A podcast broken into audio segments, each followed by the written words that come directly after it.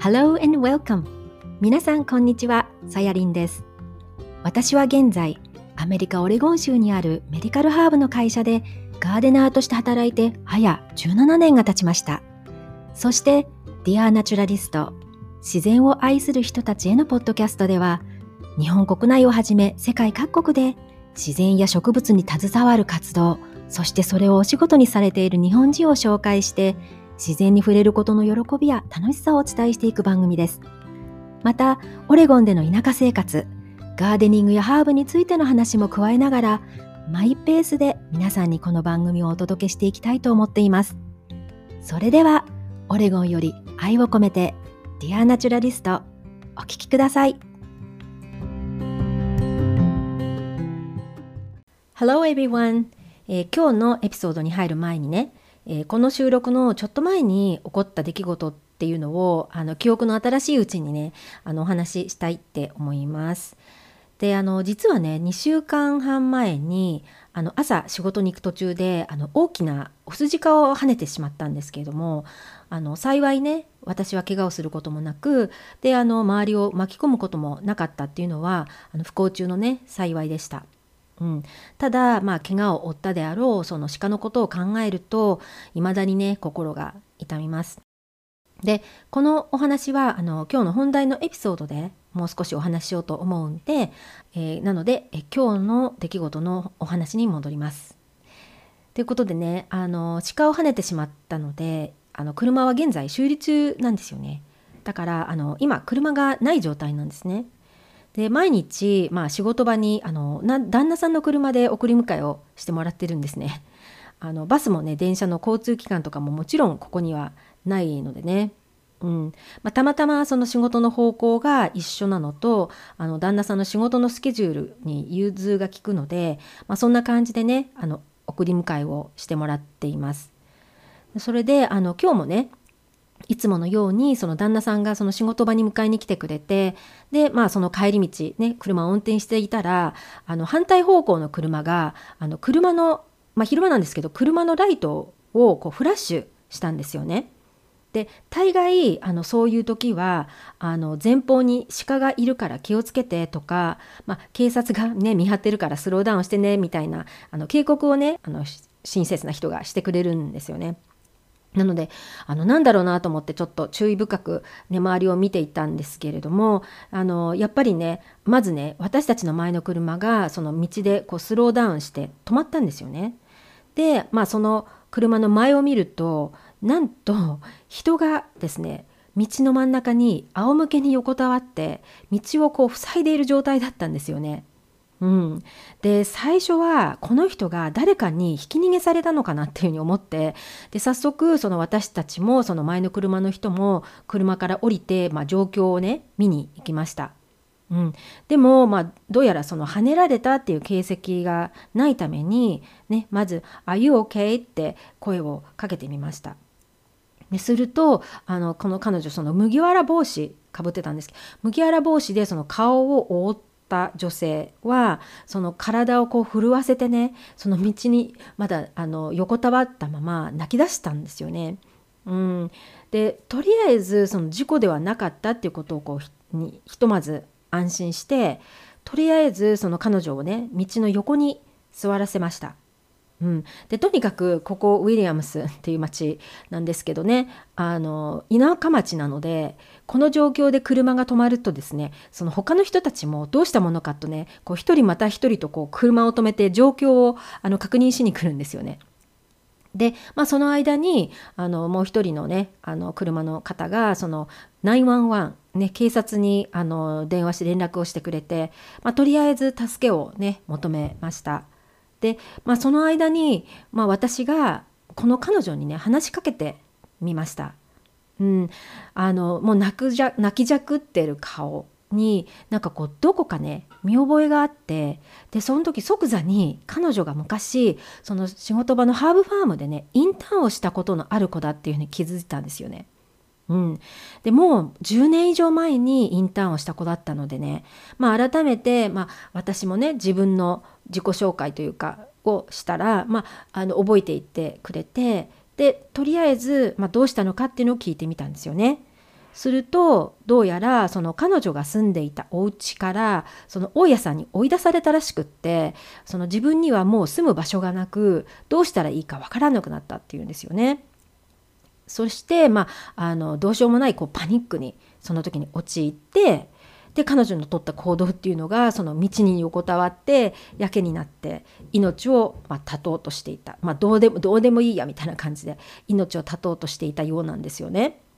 うん、でなんかその横にはね彼女の相棒のワンちゃんうん、なんか黒のこう雑種犬大きなあの黒の雑種犬の犬だったんですけどなんかそれをね一部始終こうずっと見守って、うん、いたんですよね。で私が交わした会話っていうのは、まあ、おそらく5分ぐらいだったんですけどね。私が彼女に伝えたこと最初に伝えたことは「Your life is precious」って、ね、あなたの命は尊いんだからね、もし追い詰められたら、ね、助けはどこにでもね求めればあるって。だからあの、ね、ハーブファームのガーデンにいつでも足を伸ばしてきてねって。話だったらいつでも聞くからねっていうことで。でまあその後、まあ消防署と警察が来て、まあ、彼女のケアをしてくれたんですけれどもね。でもねどうやらこの彼女の騒動っていうのは初めてではないようでこのまあ小さなコミュニティの中では本当にまたかっていう状況のようでした。うん。で本当に10年前にあのインターンとしてねはつらつとしていた彼女がこの10年の間にねどんな経験をしていたのだろうかってすごい気になります。うん、で田舎で、まあ、みんながみんなを知っていて助け合うようなコミュニティではあるもののあの孤独にも、ね、なれる場所なのであの、まあ、たったのね5分だけではその彼女の状況っていうのを把握することはできませんでしたけれども、ね、あの普通だったらね家を追い出されたことに行き詰まって道に横たわるっていうあの行動っていうのはしないはずだと思うんですよね。うん、なので、まあね、もしかしたらその命を落とそうって思ったというよりもなんかこうやけくそになってね誰かに注目されたい私を見て助けてっていうようななんかこう彼女の心の叫びを感じたような気がしました。うん、でもそういう気持ちをねこのような方法で表現するっていうのはやっぱり通常では考えないことだと思うんですよね。で最悪な場合その彼女が命を落とすだけじゃなくってその事故に巻き込まれたかもしれない人へのそのまた、ね、他の人への痛みっていう状況を考えるとこう軽はずみな行動っていうのはやっぱりできないはずですよね。うんなのでね、まあ、あの今後はその人間のメンタルヘルスっていうことにもなんかもっと向き合っていくべきなんじゃないかなっていうふうに思った次第です。うんまあね、とりあえず何事もなくでそしてまあ彼女もねおそらく助けをもらえたと思うのでこの件に関してはまあ一件落着ということでよかったと思います。はい、ということでね、まあ、最近あの自然とかその野生の生き物に関わる出来事っていうのがあって以来なんかいろんなことを考えます。で考えすぎてなんかどう話していいのかこう結構話がまとまらない感じもあるのですけれどもあのまずその鹿に関しては特にその私20年近く片道約35キロぐらいのねあの道のりを運転していってね幾度となくその道路の脇に鹿がいるのを見てスローダウンしたりっていうことはありましたけれどもまさか自分が鹿を跳ねるなんてね思っていなかったからあのしばらくねほんとショックでしたね。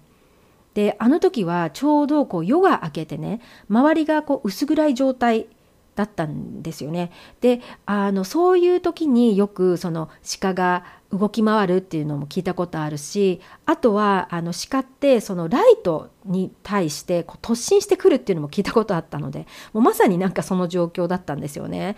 うん、でまああの覚えてるのは本当にあの気が付いたら鹿がその私の運転席側運転席側からこうもう突然現れてもう車のライトにもう反射した鹿しかもなんか角が生えてたんでもう瞬時にオスジカだっていうふうに分かったんですけどもう一瞬でそもう鹿が その私の目の前に現れたっていう状態だったのでもうほんとブレーキかける時間っていうのもない状態だったんですよね。であのアメリカのハイウェイまあ、普通の道なんですけどハイウェイっていうのは時速、まあ、あの50 miles an hour なのであのキロにすると大体90キロくらいね、弱があのスピードリミットなんですけどだから私もその日はだいたいやっぱり時速にして90キロぐらいはねスピード出してたと思うんですよね。でそんな状態でねあのかなりあの重さね本当に数百キロぐらいの鹿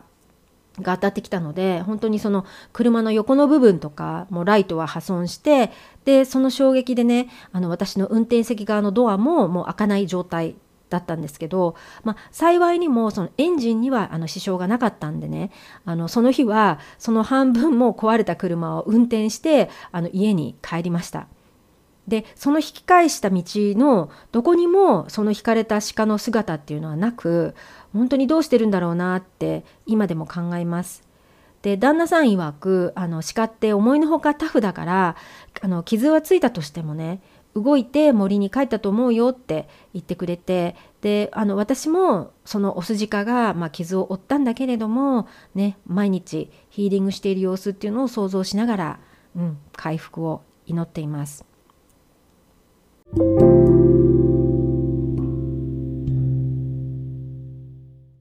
日はその人間と野生動物が共生するためにっていうあのトピックなんですけれどもあのとにかくその田舎に住んでいるとね確かにいろんな野生動物に遭遇します。で今日は何て言うかその道でねあの横たわっている人間に遭遇してしまったというとてもレアな出来事が起こったんですけれどもね、やっぱりあのここら辺だとその運転中に一番気をつけないといけないのがあの鹿なんですけれどもね。あのその他にも、ね、スカンクとかパッサムとかリスなどのその小動物とかね。あと小鳥もいきなり飛び出してくるっていうことがたまにあります。うん、でねそういった道であの惹かれる動物のことをあのロードキルね、ロードキルっていうふうに言うんですけれどもあの鹿などの、まあ、大型動物に関してはねあの専門の方がその死骸を、まあ、道からあの除く作業をあのしたりとかまたはあの私たちがその鹿をね食用に持ち帰っても良いっていうあの法律がオレゴンにはあるんですよね。うんまあ、ででもその小動物のあの死んでしまった動物をあの食べるそのカラスとかあとボーチャーって言ってあの日本語で言うとあのヒメコンドルとかハゲワシって書いてあったんですけれども、ね、そういった鳥やまたあのパッサムっていった動物があの死骸の肉を食べて、まあ、生きていく。でそしてその動物たちがその道の清掃係となってくれるわけなんですよね。うん、であの私の家はあの町沿いには位置するもののあの大きな木があったりとかあの用水路があったりするのであの生き物のやっぱりハビタットあの住みよい環境っていうのがあるのでねあのこの前もポッドキャスト収録中にスカンクが家の前をちょろちょろしていたりとかあと、まあ、タヌキが夜に喧嘩している声を聞いたりとねあの野生の動物はやっぱりその日常の一部の風景です。うんまあ、ただしねその人間の暮らしの中でスカンクやそのタヌキっていうのはあの歓迎されない動物で、ね、特にあのうちの場合はその彼らがその家の鶏を襲うので、ね、それだけはいつも気をつけています。であとね最近この地域で悩まされているのがあの土の下に住むリスあのグランスクローっていうんですけどねリスなんですよ。で毎年本当にあの少しずつ増えていってあの植物の根っこを食べてしまったりとかあの土がこう掘り起こされてしまってね植物が死んでしまうっていう被害が結構広がっていてで、ね、確かに可愛い動物ではあるんだけれども、ね、そういったちょっとやっぱりあの農産物とか植物に害を与える被害っていうのが出ていてで、ね、なぜ最近こんなに増えるのかっていうその理由の一つにはあの生き物のそのフードピラミッドっていうあの生態系の図って見たことありますかね？あの例えば一番上があのワシとかライオンみたいな肉食動物。で一番下がなんか草食動物みたいな感じになっていくんですけれども、ね、あの例えばそのリスを食べるプレデターの上のね、そのピラミッドの上のヘビとかワシっていうその動物の数が減るとね、あの食べられなくなるのでリスが増えるっていうこうやっぱりその生態系のバランスの崩れというのも一つだと思うしまたやっぱりその最近の気候変動であの越冬が困難だったリスっていうのが冬の温度が上がったためにあの生き延びるリスっていうのが増えてしまったためっていうふうに仕事場の人もね言っていました。うんね、なのであの前回はその絶滅危惧種のモナークバタフライ、ね、オオカバマダラをどう救うのかっていうね話をしたんですけれども今日はあの増えすぎる野生動物と人間との折り合いの話です。うん、だからあの増えすぎても減りすぎてもその生態系のバランスが崩れてしまうっていうこの状況をどう人間はね対処したらいいのかっていうことであの人によってはその罠をね仕掛けることっていうのをするようなんですけど私はちょっとそういうことするのが苦手なので、ね、例えばその、ね、さっきの土のリスに来てほしくない場所にあのねこれ実際あのキツネとかねコヨーテの尿素ねその尿素をそのボトルの中に入っているものが売られていてそれをその土のところにまくことでそのリスがその住処から離れるっていうこうお引越し作戦、うん、っていう方法もあるんですよね。でこれはまああくまでもその場しのぎなんですけれども、ね、要するにやっぱりそういったマネージメント管理の方法っていうのがやっぱりあの共存共存するのにあの必要なキーなんじゃないかなっていうふうに思いますね。うん、例えば、ね、それぞれの野生動物をあのハンティングできるシーズンっていうのがここではあります。多分日本もあると思うんですけれどもね。で例えば鹿はあの秋の3ヶ月間だそうでそのうちの2ヶ月間があのボウっていうこう弓矢であのハンティングすることが許されていてでその中の1ヶ月間っていうのはライフルでハントできるっていうシステムだそうなんですよね。でしかもあのハンティングするのはあのオスジカだけなんですね。うん、で例えばこの決まりがなくって一年中皆さんがハンティングしてメスも仕留めることができるとしたら、ね、どうなるでしょうかね。うん、結果としてその鹿の数が激減してでその結果他の植物の生態系っていうのも崩れていくと思うんですよね。うん、だからその増えすぎによるその農作物の被害とかあと予期せぬその遭遇によるその事故で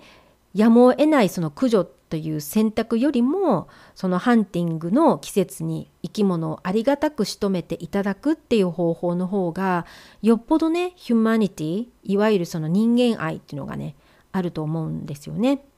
うんで日本でもその野生動物に関してどう人間が共生していくのかっていう記事をよく目にします。でアメリカではなんかこういった野生動物と人間の決まり事っていうのが比較的あのきちんとしてるように思うので、ねあのまあ、土地が広いっていうこともあると思うんですけれどもあの日本のようにはまだその野生動物についての管理っていうのはそのの危機感っていうのはその深刻化していないって思うんですけども、ね、あの日本の場合はその野生のイノシシだったりクマだったりがその人里に現れてその農作物を荒らすっていう状況にかなりこう深刻な対処の方向方法が問われている、うん、ようですよね。うん、でそういったその野生動物が人里に現れる原因としては、ね、私もさっき言いましたけど一つには気候変動があったりとかあとはやっぱりその森林の伐採などのその森林減少で動物がこう住み場をなくなって追い出されるっていうことが一つだと思うしあとはあの野生動物とその人間の生活圏の境界が曖昧になってるっていうことも挙げられてましたね。うん、あの昔ってその里山にはその間伐採だったりとかその適度に人の手っていうのが入っていた。だけれども最近はやっぱりその高齢化やその過疎化っていうのが進んで山の手入れがあのおろそかになるにつれてその境界線が不明瞭になってきてしまったと。でその結果あの人里にねそういった野生動物が現れるっていう現状になってでしかも一旦そういうふうに、ね、人里に入って、ね、美味しい農作物とか家畜というのを、ね、あの食べるとその荒らすことで餌が簡単に手に入るってことをこう動物もね頭がある程度いいので覚えてしまうとでそこからやっぱり離れないっていうことがありますよね。うん、で実際にそういった状況なので日本の政府もあの平成20年以降その農林水産省が毎年100億円近いお金かけてその対策っていうのはしているそうなんですよね。だからそれからだいぶ経ちますよね今まで。なのでもうそれを考えると1000億以上とかねすごいお金を投入しているんだけれども被害っていうのはやっぱり減少傾向にあるもののねその捕獲をやめたらまたすぐ増えてしまうので、ね、そういったそのいたちごっこみたいなことをするしかないっていうことなんですよね。で獣害対策の専門家のあの山本真紀先生という方のインタビューの記事にもそのワイルドライフとの共生についてっていうのが述べられていてね。であの、うん、実際にその方も無駄な死を生みたくないからその生態を知って管理する。ね、共存のためにその数を管理する。っていうことであの動物がねやっぱりたくさん増えてしまうとその分その人間と接する場っていうのが増えてしまってでその被害を減らすためにたくさんの動物を殺さなくてはならなくなると。でもそうじゃなくって事前にちゃんとデータを取ってあの動物がまだ少ないうちに、ね、最低限の動物をその殺させていただくっていうことなんですよね。でそれが、まあ、あの狩猟法だったりもすると思うんですけれども、ね、やっぱりその生態系を知った上できちんと管理しながらなんかこのぐらいなら共存できるっていう数でその動物たちをその害獣とみなさずに共に生きていける社会を目指したいっていうふうにこの方はおっしゃっていてうん、なので最近この方はあの株式会社ウィルコという会社も立ち上げていてでその会社のミッションっていうのはもちろんその人間と野生動物との共存ということなんですよね。で実際にその行政でもね対策っていうのをやってるんだけれどもこういうことっていうのはねあのかなりその専門的な知識っていうのが不可欠な分野だから例えばその行政の職員さんが突然その鳥獣被害の部署に配属されてもとてもその対応できるもんじゃないっていうことなんですよね。だからその県や市町村または集落での、えー、獣害対策っていうのをあのプロとしてバックアップするっていうことであのこの方はその会社もあの立ち上げた。でそういったあの対策を一緒に取り組んでいける人材を、まあ、育てているということで実際このウェブサイトを見るとですねあの獣塾オンライン講座とか獣検定オンライン講座などのねあのその人間とその野生動物がどういうふうに共生していけるのかっていうその具体的な方法みたいなこともあのオンラインでお話しされているみたいででそういった活動をあの広めて、うん、います。なので後であの私もショーノートのところでこのウェブサイトはあの載せておこうと思いますのであの興味のある方はちょっと覗いてみてください。ね、ということなのでその私たち人間がその野生動物の生態を知ってその地道な取り組みっていうのを続けていくことでその両者のその共生が実現できるんじゃないかっていうのはあの結構皆さんおっしゃっているんですよね。うん、で私たち人間の暮らしの中にやっぱりできるだけそういった野生動物が近づきにくい環境を作ること。うん、で例えばじゃあ私たちができることとしては例えばその被害の多い場所だったりとか畑には電気の、ね、柵を設置するとかあの生ごみなどを外に置かないとかねあの絶対に絵付けをしないなどといったなんか小さいことからなんか私たちレベルではねあのできるっていうかいいと思うんですよね。でそれがその私たちとその野生動物たちにとって、まあ、より良いこうお互いの環境づくりとか自然環境の維持っていうのを、まあ、守る、ね、そういった第一歩になっていくんじゃないかなと思うんですよね。なのであのみんながその他人事じゃなくってその自分事としてね考えていく必要ってねあると思うんですよね。でこれからってその自分だけじゃなくって周りも一緒に良くなっていく社会を目指すうん、って大事だと思うんです。ね、綺麗事に聞こえるかもしれないんですけどこれってあの本当のそのほんの小さな行動で、うん、変わる変化はあるって思っているんですよね。うん、ということでね私の鹿を跳ねた事件からなんかいろいろと考えるきっかけになりました。であのこの話と関連してあの私の原種の蜂のプロジェクトに関してなんですけどねあの実はそのプロジェクトの中に原種の蜂を捕まえて、まあ、いわゆるねキル殺すっていう作業をしなければならなくてで特にうちの息子からも「ビーキラー」って言われたりとかあの他の、ね、動物愛護の方からするとその蜂のあの減少っていうことが起こっているのにそのデータを集めるためになんでその蜂を殺さなければいけないのかっていうようなまあねあのご意見っていうのもあって、ね、私の中では結構葛藤していたところっていうのはあります。ね、でもその蜂っていう生き物の種類を実際特定するのはその顕微鏡で見なければわからないぐらい難しいのでねあの写真を撮って種類を特定するっていうことはほぼ不可能、なんですよね。うん、なので、まあ、このね捕まえた蜂は犠牲になったんじゃなくって今後の蜂の数を増やしていくための貢献になっているんだっていうふうに考え直しました。うん、この蜂の命っていうのは決して無駄なものではないっていうこと。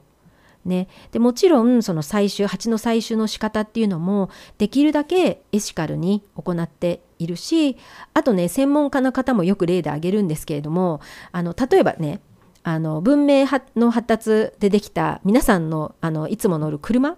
で山にキャンプに行ったとします。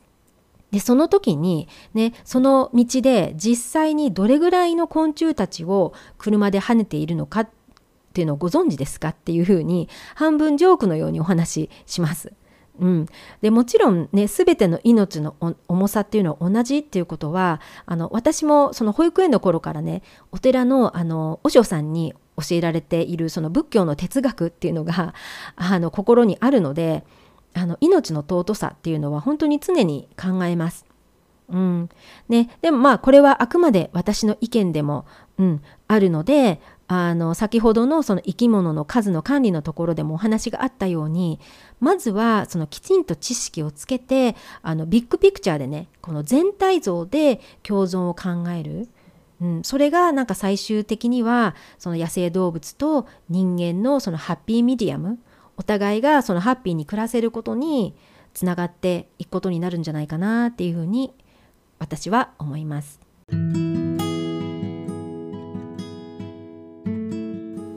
えー、今日のエピソードの締めくくりとしてあの私が最近心に響いた絵本2冊を、えー、ご紹介したいと思います。でまず1冊目は「山は知っている」これは、えー、リビー・ウォールデンさん作リチャード・ジョーンさんが描かれていてそれを横山和恵さんという方があの翻訳された児童書なんですけれども、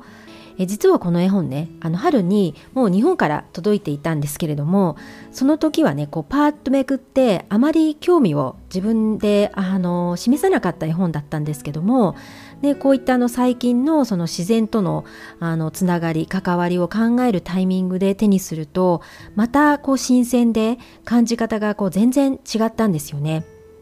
であのオリジナルのあの絵本はあの英語なんですけれどもその英語のタイトルだとこの山が知っているというのが Secret of the Mountain っていうタイトルなんですね。であのやっぱ時々ねその絵本でもその英語の原文を読む方が良い時とあと日本文の日本語の方が良い時っていうのがあってあの山は知っているこの絵本は翻訳された横山さんのあの日本語で読む方が断然心にね響きました。うん。ね、っていうのもなんかあの彼女がコメントをしたところには一つの命が終わっても生命の営みは続いていく。訳しながら自然への畏怖の念が湧いてきました。っていうふうに書いてあるようにあのすごくねこの絵本にその横山さんの思いっていうのが投影されているのかあの本当にあの私もすごく今回のねあの一見があったせいでというかあのこの絵本が響きましたね。はいであともう一冊なんですけれども、えー、これも、まあ、森に関する絵本で「森の絵本」という、えー、長田博さん作、えー、新井良二さんという方が、まあ、絵を描かれた絵本なんですけれどもあのこちらもねこの私のあの必要な一冊だったのであのご紹介したいと思います。で私はねこの長田博さんのあの描かれる詩的な絵本、ね、他にもあのいろんな絵本があるんですけどもあのその絵本があの好きであの読みながらねこうどこか心の底からこう込み上げてくる温かい感覚っていうかそういう感じる気持ちにあの本当にこのあの長田さんの絵本というのはなれるんですよね。で特にこの森の絵本はあの五感がねすごくこう研ぎ澄まされる感覚になる絵本です。例えば大きな木から聞こえるのは風の音ではなく天使の羽音だというところでこう読みながらねあの羽音の優しい音やイメージっていうのが膨らんでこうすごくあの私の心が穏やかになりました。ね、なのであの皆さんも自分の好きな書籍ってあると思うんですけれどもあの私はね読む時はどちらかというとこう感覚で読む方なのでこう長い書物を読むよりもあの短い詩とか絵本を読むことが好きでで特にこの植物やあの自然を題材とした絵本っていうのが大好きでなんかこうそこから意図することを読み取るっていうことがあの私は好き。でなぜならばやっぱり自然はね私にいつもこうあの先生だって言ってるように知恵を与えてくれるしこう癒してくれるからです。うん、だから今日ねご紹介したこの2冊もあの児童書っていう風になってるんですけどもあのこの絵本の意図というのがこうもっとね深いところにあるなっていう風に思っていてでまさにあの大人にも絵本だっていう風に思うのでねこれからもそんな絵本をえたまに紹介したいなっていう風に思っています。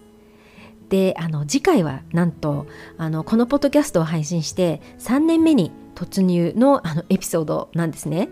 でどんなお話をするかっていうのはあのまだ決めてないんですけれどもあのまたねその自然を愛する人たちとつながれるようななんかそんなエピソードにしたいと思っています。